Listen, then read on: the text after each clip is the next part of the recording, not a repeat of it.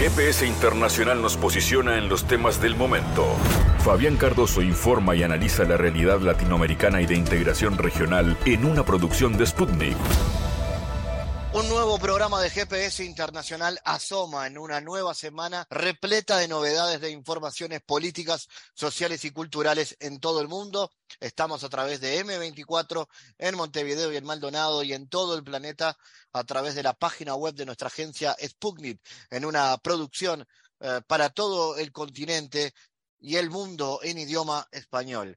Eh, vamos a hablar de varios temas de la agenda. Uno de ellos tiene que ver con Pakistán, porque vean ustedes, un desconocido abrió fuego contra el ex primer ministro y presidente del partido opositor de Pakistán, Imran Khan.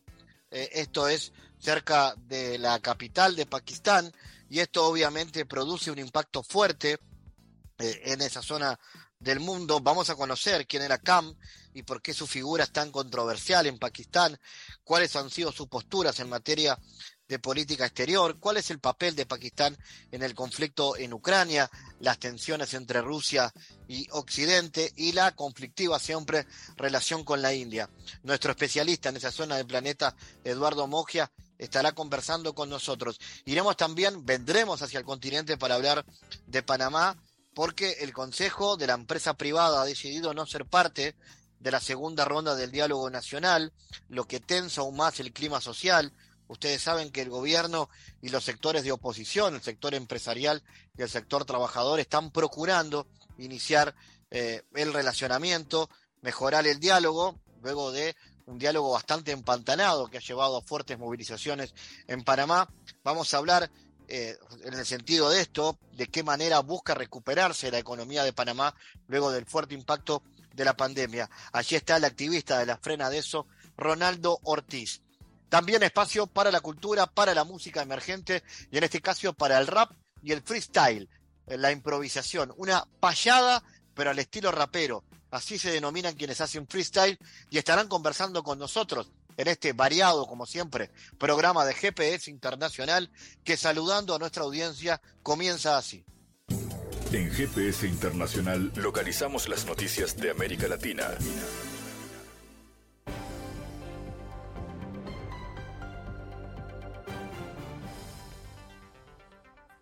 En el arranque de una nueva semana, espacio de noticias. En Perú, la subcomisión de acusaciones constitucionales del Congreso suspendió la sesión de este lunes, en la que iba a evaluar la denuncia constitucional contra el presidente Castillo por el presunto delito de traición a la patria. La sesión de la subcomisión de acusaciones constitucionales, en la que se evaluaba la aprobación del informe final de la denuncia constitucional contra el presidente Castillo por presunta traición a la patria fue suspendida debido, al ingreso de los cuatro nuevos miembros titulares a dicho grupo de trabajo. Previo a la evaluación de la denuncia, la subcomisión había aprobado el cambio de cuatro de sus 25 integrantes.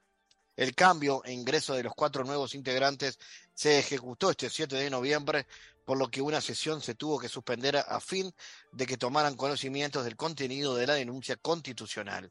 Se prevé que la subcomisión vuelva a sesionar el 9 de noviembre. La alianza electoral liderada por el gobernante Frente Sandinista de Liberación Nacional dominó 112 de los 153 alcaldías en disputa en los comicios municipales que celebró Nicaragua este domingo. Los nicaragüenses quieren vivir en paz y tranquilidad y tener mejores oportunidades para sus familias y han dado su voto mayoritario al proyecto del, FSLN, aseguró a la agencia Sputnik el diputado sandinista Adolfo Pastrán, tras el primer reporte preliminar del Consejo Nacional Electoral.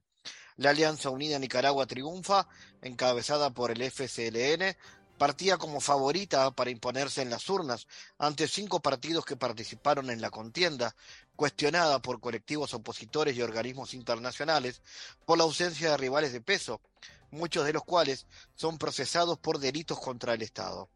Según el reporte leído en rueda de prensa por la presidenta del Consejo Supremo Electoral de Nicaragua, Brenda Rocha, el oficialismo también ganó las 17 cabeceras departamentales.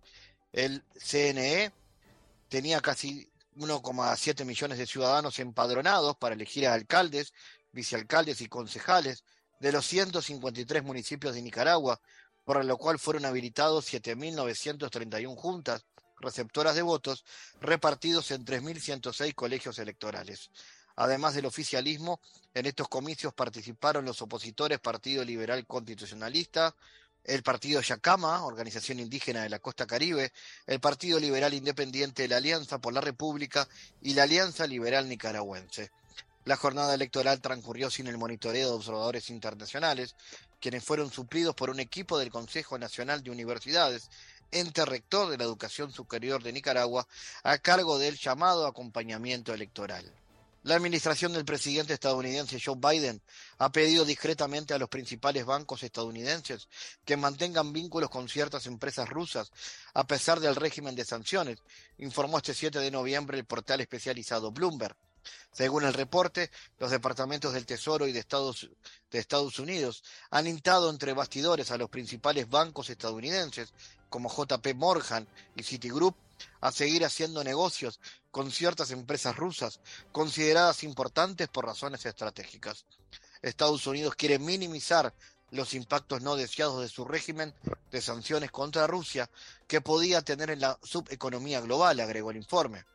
JP Morgan y Citigroup se negaron a proporcionar comentarios a Sputnik sobre el asunto. El 24 de febrero Rusia lanzó una operación militar contra Ucrania después que las repúblicas populares de Donetsk y Lugansk solicitaran ayuda para defenderse de los ataques cada vez más intensos de las tropas ucranianas. Estados Unidos y sus aliados han impuesto sanciones integrales contra Rusia, dirigidas a los sectores financiero, energético, de defensa y otros, así como personas y entidades. El gobernante del Partido Socialista Unido de Venezuela, PSV, calificó de política la decisión de la fiscal de la Corte Penal Internacional en la que solicita a la Sala de Cuestiones Preliminares autorización para retomar las investigaciones en el país sudamericano. Con el tema de la Corte Penal, eso es político, total y absolutamente político. El fiscal de la Corte Penal, él tiene una tarea, tiene una tarea que es Venezuela y que siga estando allí en el foco de todos, expresó el diputado y primer presidente del partido Diosdado Cabello en rueda de prensa.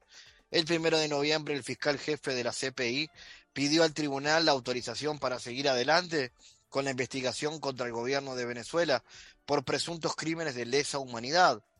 Ante ello, el gobierno venezolano emitió un comunicado en el cual expresó su rechazo a la medida por considerar que tras el inicio de la investigación, en noviembre del 2021, Venezuela aportó suficiente información que demuestra cómo las instituciones competentes investigan o investigaron presuntos hechos punibles contra los derechos humanos a los fines de determinar la verdad y establecer las responsabilidades penales correspondientes.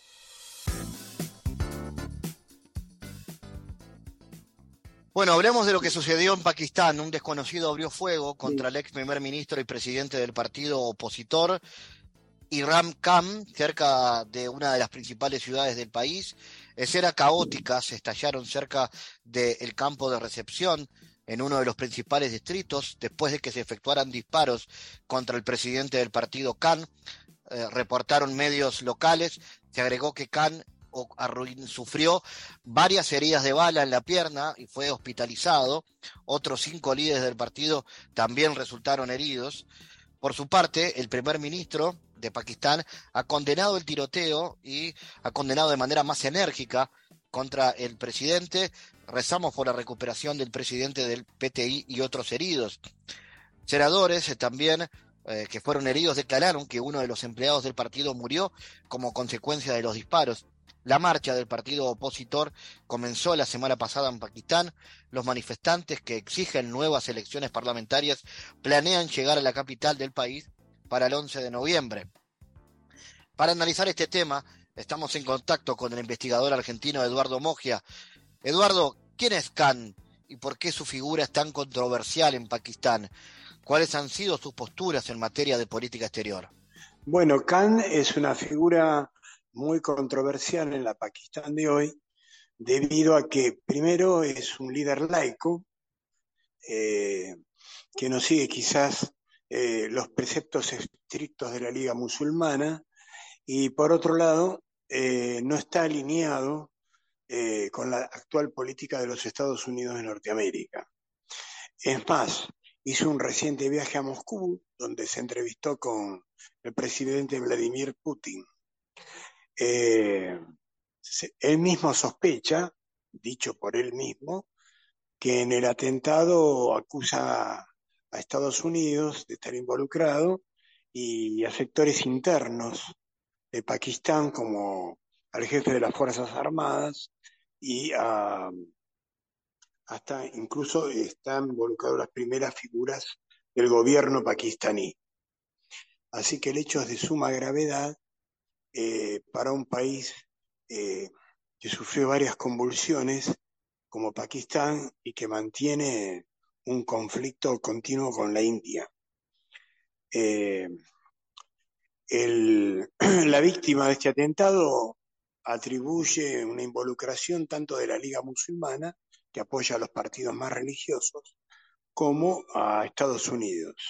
Y eh, en su política exterior trata de no estar sujeto a los, a los vaivenes de Washington. Y por otro lado, eh, su controversial para Pakistán visita a Moscú.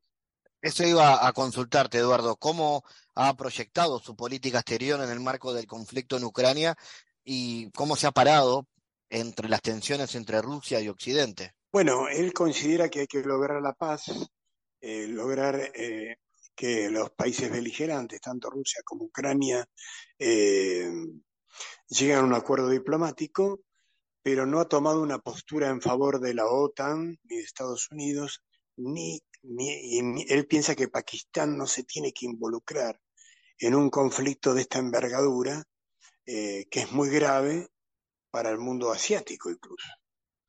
Por lo tanto, eh, difiere de estar alineado con Estados Unidos en este aspecto. De hecho, vuelvo a repetir, su viaje a Moscú fue muy controversial debido a la política exterior que Pakistán siempre ha tenido de alinearse junto a Estados Unidos. Él cree que en, este momento hay que lograr la paz en, el conflicto por vía diplomática, pero a su vez eh, Pakistán se tiene que mantener al margen tanto de las presiones de Estados Unidos como de Europa, de la OTAN. ¿Cómo impacta, Eduardo, esta crisis política en la conflictiva relación con la India? Bueno, más allá del conflicto de Rusia y Ucrania, Ucrania y Rusia, la involucración de Estados Unidos y la OTAN, el conflicto la India-Pakistán ya es de larga data. Eh, los pakistaníes reclaman la región del Punjab de la India porque es una zona poblada fundamentalmente por musulmanes islámicos, cuando el credo eh, que mm, prevalece en la India no es el islámico. Pakistán reclama que esa zona le pertenece a Pakistán y le perteneció en algún momento, cuando era el Indostán, y que en su mayoría de la población es musulmana. Ese conflicto se fue agravando de tal manera que cuando la India empieza su carrera nuclear, también Pakistán lo hace. Es decir, el peligro de esta región es que ambos países cuentan con ojivas nucleares eh, y armamento de, alta peligrosidad que esperemos que no desestabilice eh, la región asiática en la cual ellos están involucrados. Eh, son dos vecinos que se miran en términos criollos, diríamos, de reojo, debido a que tienen un conflicto histórico y eh, la India, en cierta manera, está más alineada con Rusia. De hecho, es uno de los países fundadores del BRICS. Y Pakistán fue ayudado siempre por Estados Unidos. También está en eso la rivalidad. Entonces, hay una injerencia de las superpotencias en, en esta cuestión, dicen algunos observadores. Pero el, la frontera o el conflicto, mejor dicho, pakistaní-hindú es bastante peligroso, diríamos, si no se resuelve eh, siempre por vía diplomática. Eduardo, ¿y cuáles son las perspectivas de esta crisis en el entorno regional? ¿Qué mecanismos de cooperación en Asia hay para resolver esta situación que puede desestabilizar aún más esta región del continente? Y en ese marco, ¿qué papel le cabe a China? Bueno, China, después de la reelección de Xi Jinping, ha reclamado una solución pacífica de todos los conflictos para evitar un, un conflicto ya de envergaduras que sería catastrófico a nivel nuclear. China está abogando como intermediario de la paz, llamó tanto a Rusia como Ucrania eh, a un diálogo pacífico, a un acercamiento de las posiciones, y por otro lado, está siguiendo de cerca la cuestión de la India y Pakistán y de lo ocurrido eh, recientemente en Pakistán, que no ha salido en todos los medios, eh, ni fue comentado en algunos medios y que representa un, una cuestión, este atentado de, de, graves consecuencias, por lo que inquieta a China también, que intenta pacificar la región. Es decir, China eh, está jugando un papel de querer pacificar la región y que no se extienda el conflicto de Ucrania y Rusia a otras cuestiones. Eduardo Luis Mogia, gracias por tu análisis para GPS. No, no es por qué, Fabián. Un gusto. Analizamos los temas en GPS Internacional.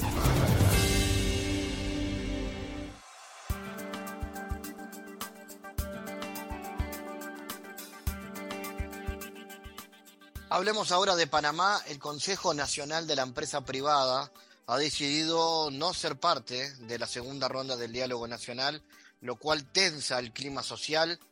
Los empresarios locales, agrupados en el Consejo Nacional de la Empresa Privada, no estuvieron en la nueva ronda del diálogo nacional en el país centroamericano. Los ejes temáticos a discutir en la segunda fase del diálogo son, entre otros, la seguridad, la soberanía alimentaria, los derechos humanos, el ambiente, la vivienda, el desarrollo social, la educación y los pueblos originarios. Ya hace cinco meses se produjo una explosión social en Panamá, resultado del alza en el precio de artículos del combustible, del exceso de corrupción en el gobierno, del manejo arbitrario de la justicia y del descuido en la educación. Esto lo ha dicho el profesor de historia Romer Escarriola a nuestra agencia Sputnik. Recordemos que Panamá estableció en julio una mesa única de diálogo Luego de semanas de protestas lideradas por la Alianza Pueblo Unido por la Vida en contra del alto costo de la vida, en relación con los primeros acuerdos alcanzados, se destacó la rebaja y el congelamiento de la canasta básica de alimentos, el combustible y los medicamentos. Vamos a hablar de este y de otros asuntos que atañen a la coyuntura política panameña, recibiendo al activista de la Frena de eso, Ronaldo Ortiz.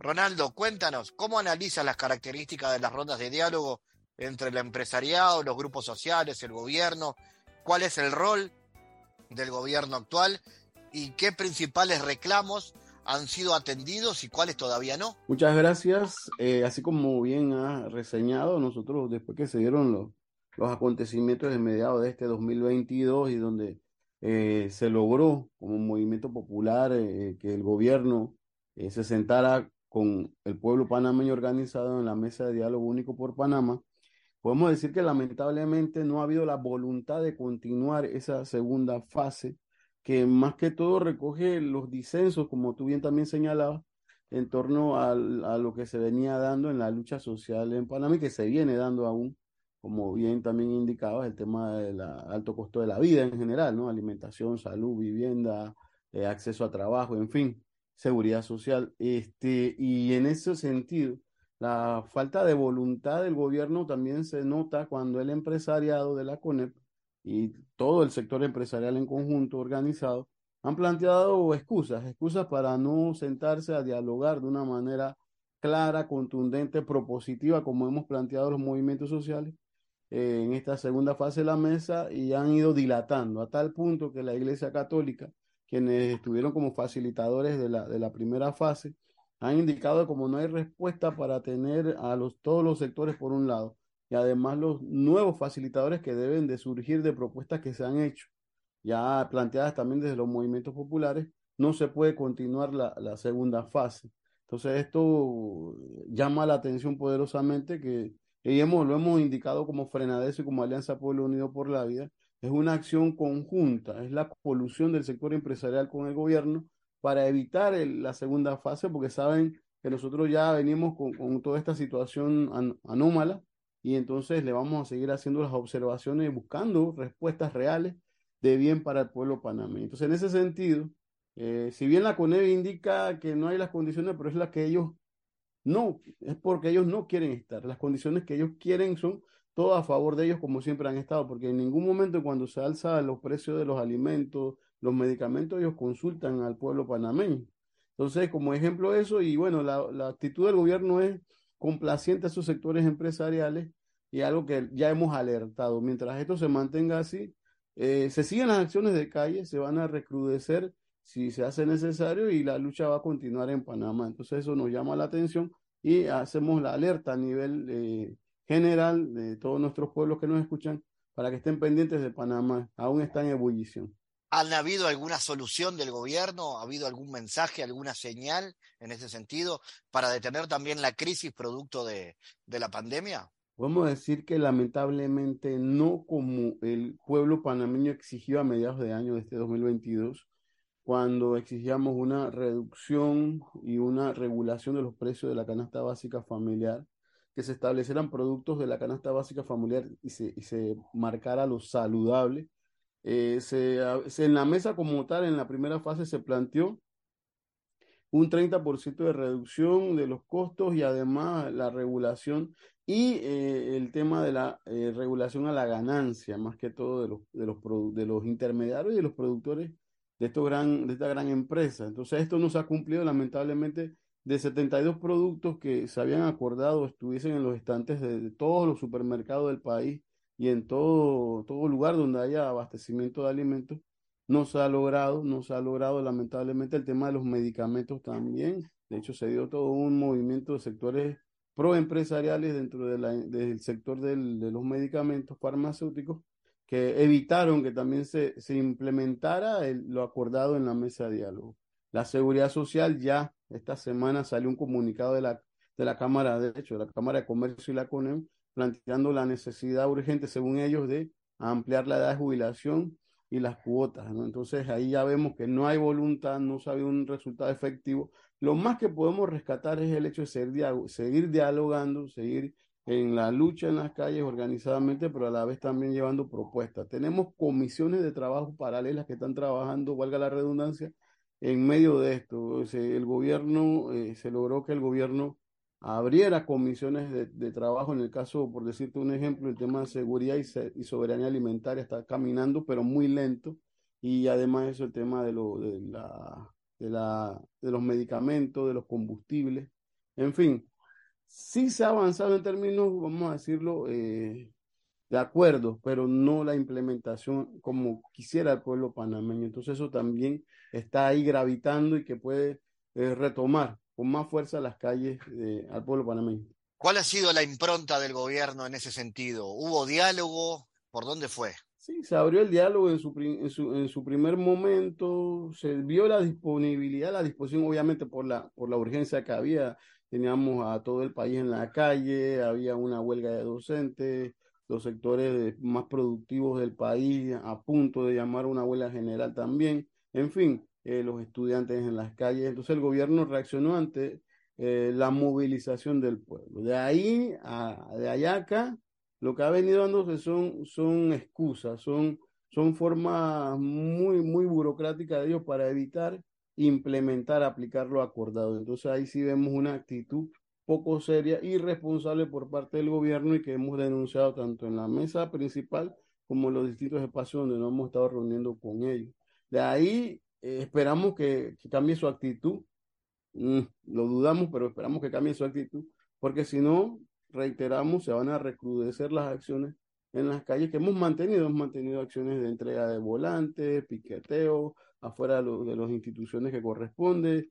Eh, nada, el gobierno no quiere actuar a favor del pueblo, está complaciente con, con el sector empresarial y está en un limbo ahorita mismo esa continuación de la segunda fase de la mesa de diálogo. Ronaldo, ¿y cómo analizas las implicaciones políticas de las manifestaciones contra el presidente Cortizo ¿Se, ¿Hubo avances en algún momento? ¿Qué perspectivas hay? ¿Hay salida a esto? Bueno, si vemos desde un punto de vista del movimiento popular, sí hubo un avance de, mayor acercamiento de los distintos sectores que componen el movimiento popular panameño. Se siguen fortaleciendo las estructuras, digamos, orgánicas de cada sector. Importante ese, ese reencontrarnos en la lucha de los movimientos y que hizo que se diera esa mesa de diálogo en la primera fase.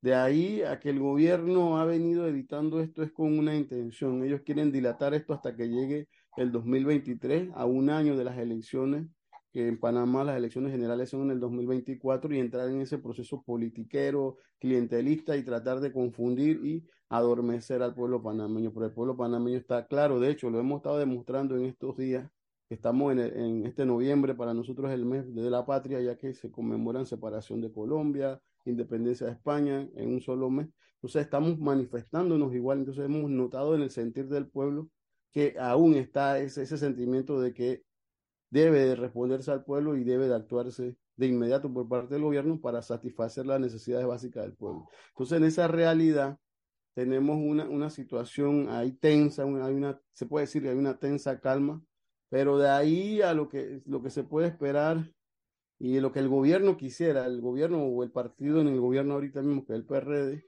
de ultraderecha, ellos quieren dilatar, quieren llevar esto a un punto para entrar al proceso político electoral de lleno, pero no podemos permitir que eso suceda así. De hecho, se viene un problema mayor ahorita mismo de manera directa con el tema de la caja del Seguro Social, algo que también tendrá presencia en las calles de los movimientos sociales. Entonces, por ahí va la, la, la situación social política del país en medio de igual crisis económica, crisis social, el, la informalidad sigue aumentando, el desempleo sigue aumentando, la crisis de la caja del Seguro Social se sigue agravando y, y bueno, falta poco para que regresemos con más fuerza eh, y, y, mantengamos las acciones de calle. ¿En este momento hay, hay una instancia de diálogo abierta o no hay? Mantenemos una comunicación por medio de las comisiones de trabajo que, que, informé ¿eh? que se están manteniendo, pero son, son temas que también de hecho venían de antes, mucho antes. Eh, lo que nos queda a nosotros es esperar esa, ese cambio de voluntad del gobierno y que entienda que el pueblo necesita respuesta. De ahí más nada, de ahí la única manera en que ellos puedan escucharnos es nosotros en las calles. Las organizaciones del movimiento popular están claras de eso y que hay que mantener eh, fortale en fortaleza este movimiento que se consolidó ahora a mediados de año y nada, el diálogo está, vamos a decir, en el limbo, el diálogo general. Hay espacios donde comunicarse, pero no son los que dan respuesta efectiva inmediata al pueblo panameño. Entonces ahí llamamos a la solidaridad a todos los pueblos que nos, que nos escuchan, ya que eh, en Panamá se sigue haciendo la batalla por justicia, equidad y por esa, ese sentir ¿no? de buen vivir acá también. Desde Panamá, Ronaldo Ortiz, dirigente de la Frenadeso, gracias por estar. A ustedes muchas gracias. En GPS Internacional navegamos por la sociedad y la cultura.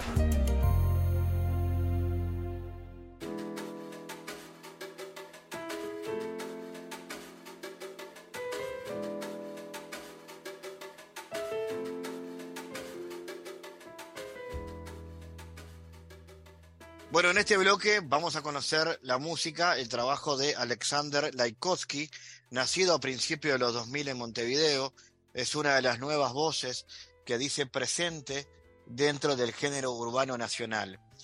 Con raíces en el mundo del freestyle y las batallas, solo por mencionar algunos de sus logros, ha dicho presente en todas y en cada una de las ediciones de Red Bull Batalla en Uruguay. Alexander le impone el estilo definido de los rapeos más propios del boom bap a eh, diversos estilos, bueno, teniendo además conexiones con el reggaetón y con otros sonidos vinculados. Alexander, bienvenido. Contanos entonces de tu carrera y en qué etapa estás ahora. Eh, bueno, muchas gracias por la invitación. Este, como etapa de carrera en la que estoy, eh, siempre me gustaron las batallas desde chico. Eh, fueron como una puerta hacia lo musical, que en principio me interesaba solo eso, pero más adelante me di cuenta que había mucho más por explorar por el lado musical y ahora simplemente las batallas las veo como, como un medio de, de, de proyección hacia nuevos lugares y, y, nada, y trato de concentrarme más en hacer música y eso y, la idea sería en un futuro eh, poder dedicarme completamente a hacer música, tanto como productor como artista, y, y, dejar las batallas de lado, que por ahora me siguen gustando, pero ta, ya no es lo mismo que, que, antes. Para quienes no están en el, en el micromundo, contales de qué se tratan esas batallas y cómo son. Eh, las batallas son, no sé, la explicación que te dan todos los raperos siempre, para gente capaz que de otros rangos etarios, este son como payadas, pero como con sonidos más modernos, a otro término de velocidad, payadas en forma de rapeo, en la que tenés que rapear con otro y ganarle argumentalmente y técnicamente. Eso implica mucha capacidad de improvisación y de manejo del lenguaje, ¿no? Eh, sí, sí, eh, o sea, implica como que no está nada institucionalizado, implica también ser muy autodidacta y aprender a mejorar por tu cuenta y ver qué caminos se llevan a llevar. Capaz que no, no es tanto la creatividad, sino a veces más racional que tenés, más racional que tenés que ser, o depende de la situación. Y eso se, se aprende haciendo, ¿verdad?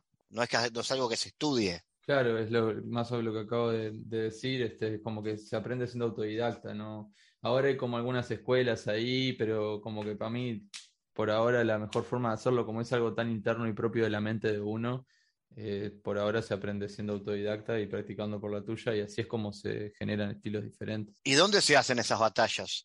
¿Hay lugares en Montevideo que rutinariamente se encuentran los raperos a hacerlo? Eh, sí, hay un montón de lugares en Montevideo y cada vez hay más porque por lo menos en Uruguay hasta ahora ha ido creciendo exponencialmente la movida y el circuito. Este, hay lugares los más recurridos, o sea, el lugar más emblemático de Montevideo es el Callejón del Java que hoy por hoy es una competencia, pero toda la vida es, cuando yo empecé por lo menos es la competencia más fuerte, que hoy por hoy no se hace más, que es el que se llama Callejón 18.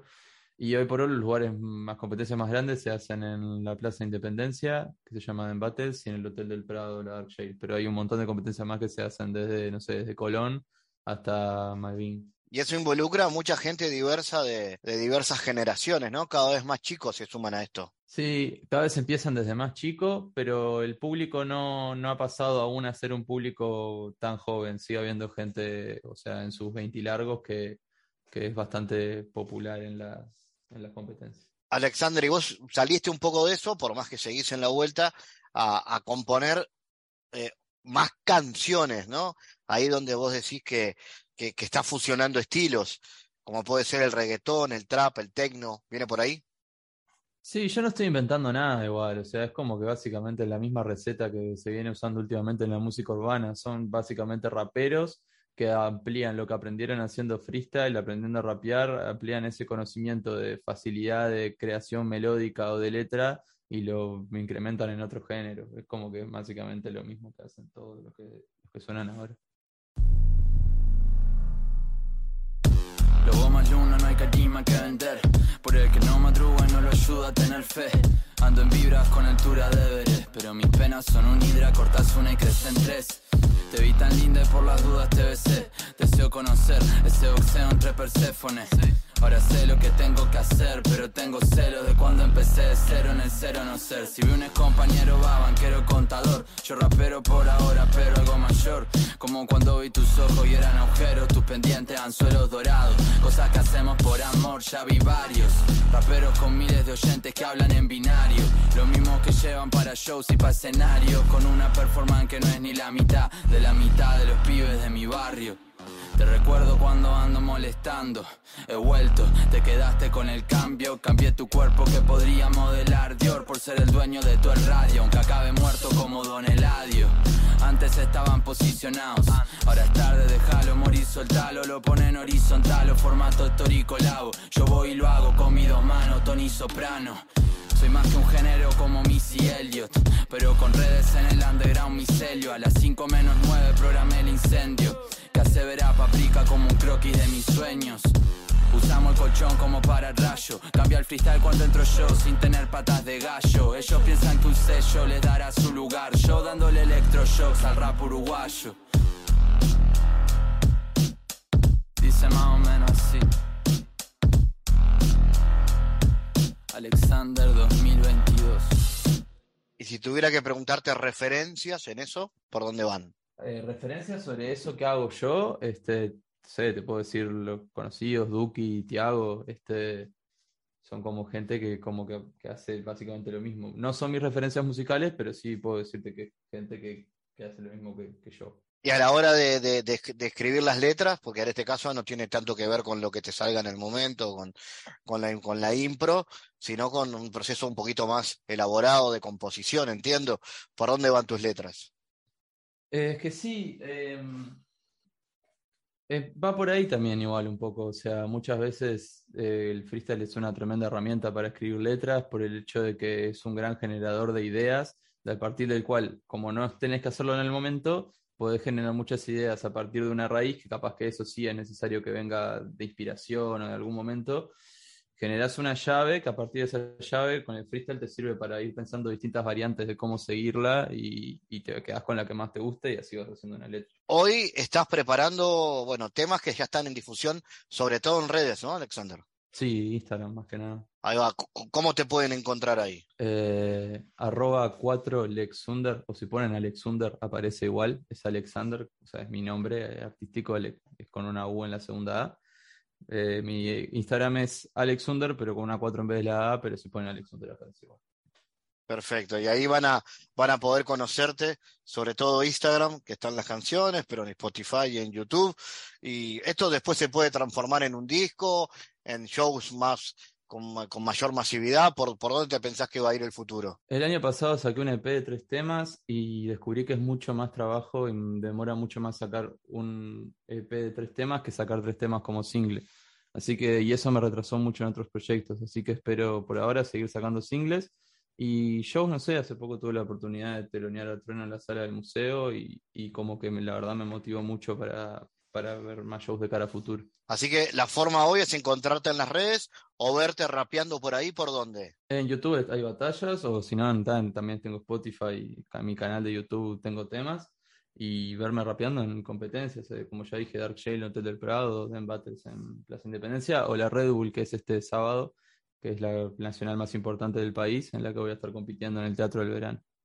Ahí va, y seguramente haya muchos eh, mucha gente de repente joven que le gusta escuchar o, o, ve por YouTube batallas, que ¿se, te ocurre darle algún consejo? ¿Qué tiene que hacer alguien para alargarse en ese mundo del freestyle? Eh, si le gustan las batallas y quiere mejorar en eso, lo que más puedo recomendar es que vaya a las competencias. Mejorás 10 veces más rápido cuando recién empezás yendo a competencias que practicando solo en tu casa. Y nada, la mayor clave es animarse, no frustrarse, porque es muy largo y como que es una disciplina que todavía, aunque tenga años, sigue en pañales. Este, no hay nada muy discreto ni fijo, es simplemente hacerlo por amor y no olvidarte nunca que lo haces porque te gusta. Alexander Laikowski, gracias. Bueno, muchas gracias a vos.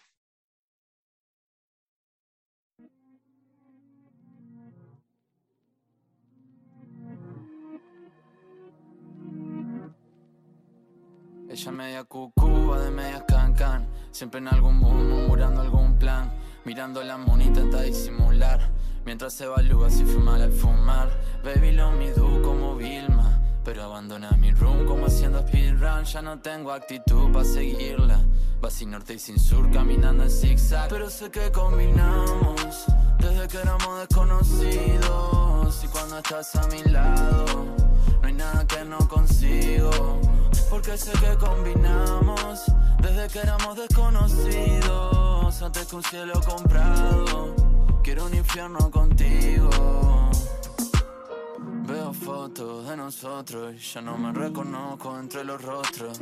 Debí tratarla como no lo hicieron otros, sin despedidas largas y los te quiero cortos.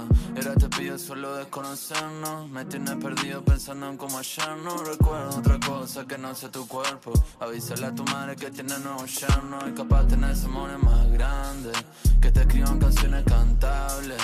Que no dejen que llore hasta tarde. Por hora gano yo la historia que no destacaste. Y cuando conozco gente me voy conociendo conociendo. De mí mi number 0800. Entiendo lo que pensás, pero no lo siento. Te fuiste por espacio y volviste con el tiempo. Porque combinamos desde que éramos desconocidos. Y cuando estás a mi lado, no hay nada que no consigo.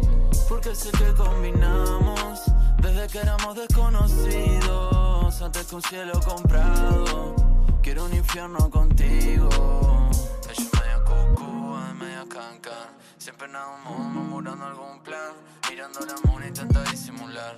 Mientras se evalúa si fuma el fumar. Baby lo mido como Vilma. Pero abandona mi room como haciendo speedrun. Ya no tengo actitud para seguirla. Pasi norte y sin sur caminando en zigzag.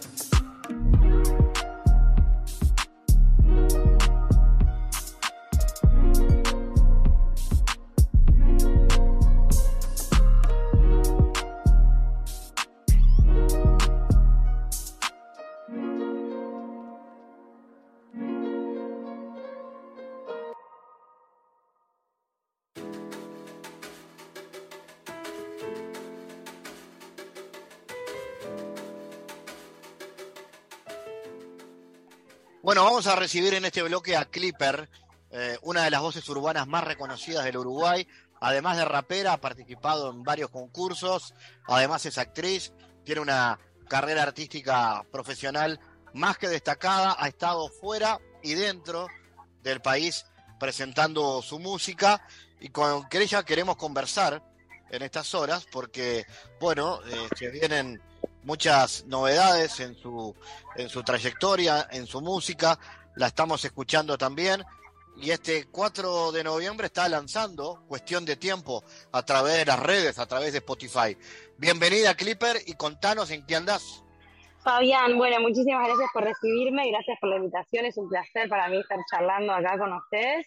Y acá andamos volviendo de una gira divina por, por Europa que estuvo especial ya se lanzó, como decías vos, se lanzó Cuestión de Tiempo, eh, ya está el videoclip y está en todas las plataformas para que lo escuchen, que es mi último tema. Bueno, contaros de Cuestión de Tiempo, cómo nació y de qué trata, por dónde va ese sonido, esa fusión que te caracteriza además. Bueno, eh, Cuestión de Tiempo es un tema muy chile, al contrario de los temas que venían saliendo, es el, tercer corte de difusión eh, como single que estamos sacando junto con MMG y CPMU. Y, bueno, tiene un sample eh, muy característico de, bueno, del boom bap, de lo que venía siendo como algo más chill, más tranquilo. Tiene la voz de mi sobrina al principio y al final de la canción, que es un lujo que me, quería dar hace rato y me lo pude dar en cuestión de tiempo. Y un amigo que habla alemán, que nos grabó unas voces y unas frases de Goethe hermosas que también quedaron ahí en medio de la canción. Si quieres ser feliz en la vida, contribuye en la felicidad de los demás.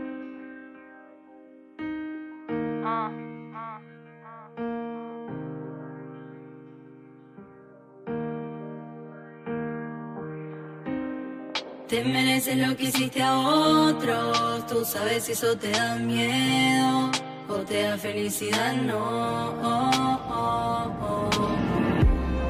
Te mereces lo que hiciste a otros, tú sabes si eso te da miedo o te da felicidad, no.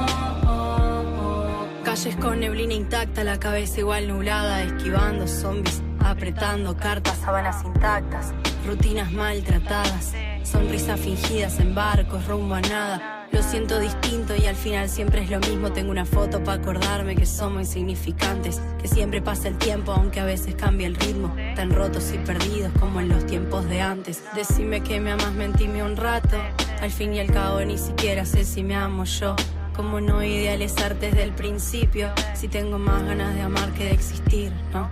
Arañando el laberinto como si lo supiéramos, como si existir fuera consciente, viviendo sin honrar la vida, sucediendo al final del día. Somos instantes, inertes, lleno de valientes ex cobardes, borracha de mentiras, pero bien de costado. Prefiero sonreír que hacer alardes de quejas sin sentido en este corto paso en este corto plazo. Vamos a hacer el bien, ¿no? En este corto paso. Vamos a dar amor, ¿no? Te mereces lo que hiciste a otros. Tú sabes si eso te da miedo o te da felicidad, no. Te mereces lo que hiciste a otros. Tú sabes si eso te da miedo te da felicidad, no.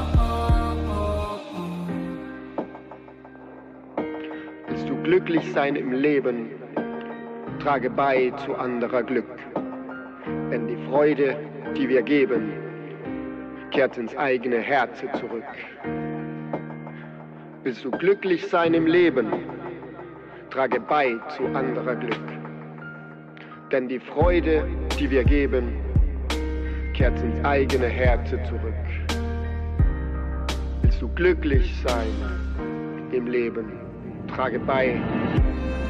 Te mereces lo que hiciste a otros, tú sabes si eso te da miedo o te da felicidad, no. Te mereces lo que hiciste a otros, tú sabes si eso te da miedo o te da felicidad, no.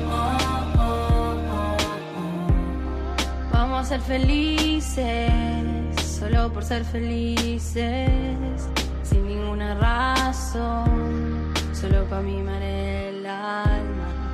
Vamos a ser felices, solo por ser felices, sin ninguna razón, solo para mimar el alma. Porque la alegría que damos vuelve a nuestro propio corazón. Eh, ¿El rap es lo que te identifica? ¿O ¿Te podría identificar como rapera o es más que eso? Eh, yo creo que sí, que me puedo identificar como rapera, eh, sí que tenemos que tener como un género y una etiqueta, pero sin dudas eh, que me gusta moverme y probar por otros lados y que no empecé siendo rapera, sino empecé cantando y tocando la guitarra haciendo folclore hace muchos años, así que voy experimentando por todos lados. Y en el rap está la movida del freestyle, o sea, de la improvisación, de los que por ahí, bueno, utilizan eso también como, como ese, ese, ese payador urbano que de alguna manera Sí. es el freestyle.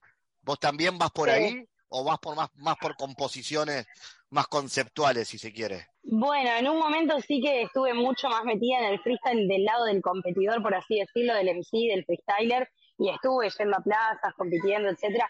Ahora, de un tiempo a esta parte, hace mucho que no compito y tampoco me, me interesa hacerlo, y estoy más en el lado de hostear, de juradear, de, de organización, más que de otra cosa. O sea que ahora estás más bien con el lado de, mirar lo que, lo que otros hacen en ese sentido. ¿Cómo es ese arte de crear desde la improvisación? ¿Qué tan complejo es? ¿Es innato? ¿Se aprende? Yo creo que todos, o sea, yo tengo un concepto muy claro y es que para mí todos podemos rapear. Y la- el arte de la improvisación es como cualquier deporte, es un arte que requiere disciplina y dedicación y esfuerzo. Y si vos le metés, y por más malo que seas al principio, si vos le metés y le metés y le metés y entrenás y ensayás y practicás, eh, podés ser muy bueno improvisando. Todos tenemos la capacidad de ser muy buenos improvisando. I want to go to Russia. I want to go to Russia. Go to Russia. I want to go to Russia. I want to go to Russia. Go to Russia.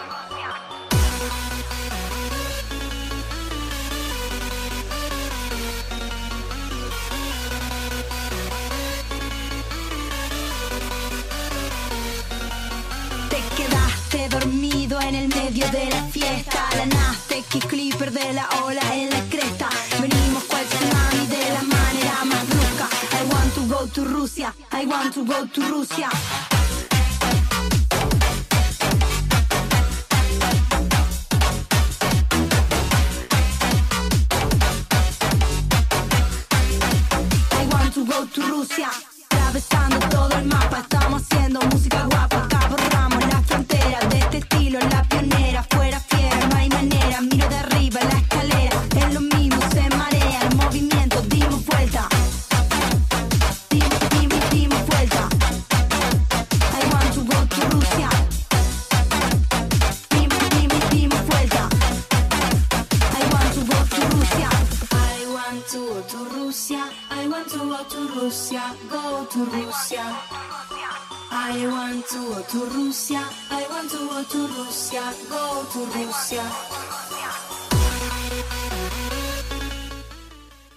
Algo que está creciendo, ¿no? Enganchando a muchas generaciones jóvenes. Sí, sí, tal cual, y por suerte el freestyle está creciendo muchísimo. En, en los recreos de las escuelas los niños están jugando a hacer batallas de freestyle.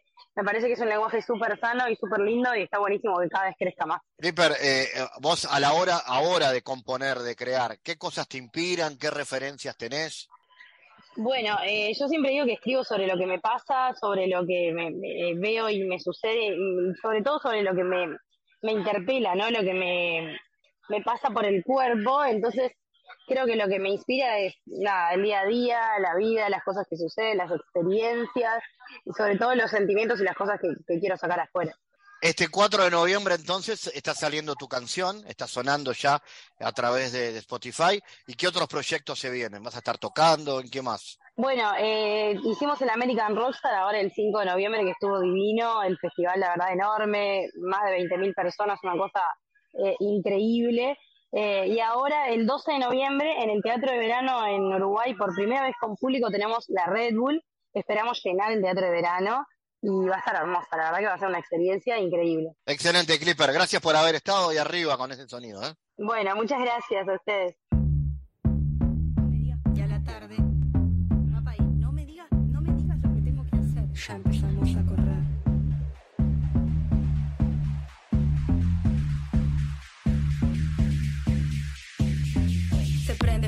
se prende fuego. Yo siento que me ahogo y se prende fuego, se prende fuego, se prende fuego. Yo siento que me ahogo y se prende fuego, se prende fuego, se prende fuego. Yo siento que me ahogo y se prende fuego, se prende fuego, se prende fuego. Yo siento que me ahogo.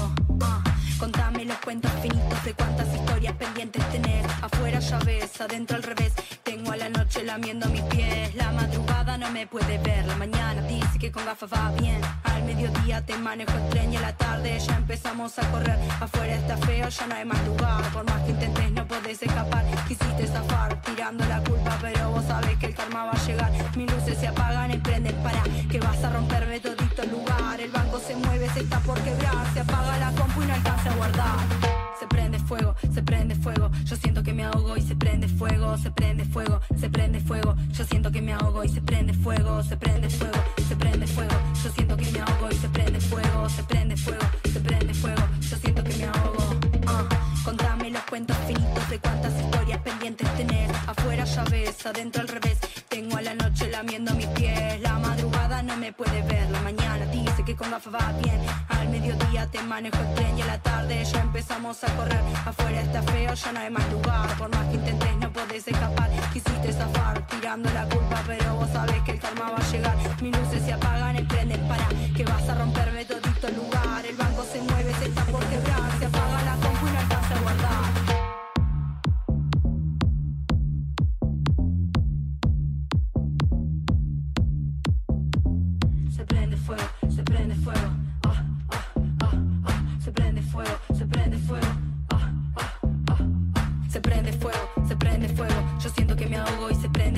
se prende fuego, se prende fuego. Yo siento que me ahogo y se prende fuego, se prende fuego, se prende fuego. Yo siento que me ahogo y se prende fuego, se prende fuego, se prende fuego. Yo siento que me ahogo. Ah.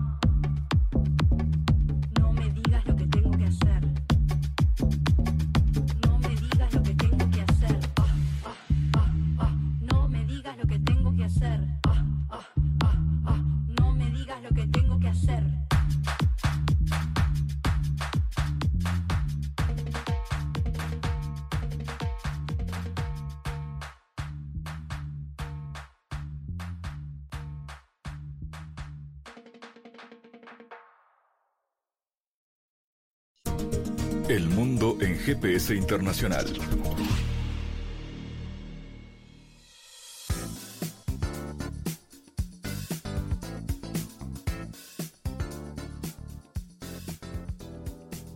En diálogos geopolíticos analizamos diversos asuntos que atañen a la política mundial, desde el abordaje de los ámbitos multilaterales de articulación política a nivel global hasta las cualidades y los propósitos de las configuraciones regionales, tanto en América Latina así como en otras regiones. Nuestro objetivo es poner foco a una gran diversidad de temas que atañen a la geopolítica en el mundo contemporáneo. Para eso vamos a recibir a Santiago Caetano, aquí en GPS. Bienvenido, Santiago.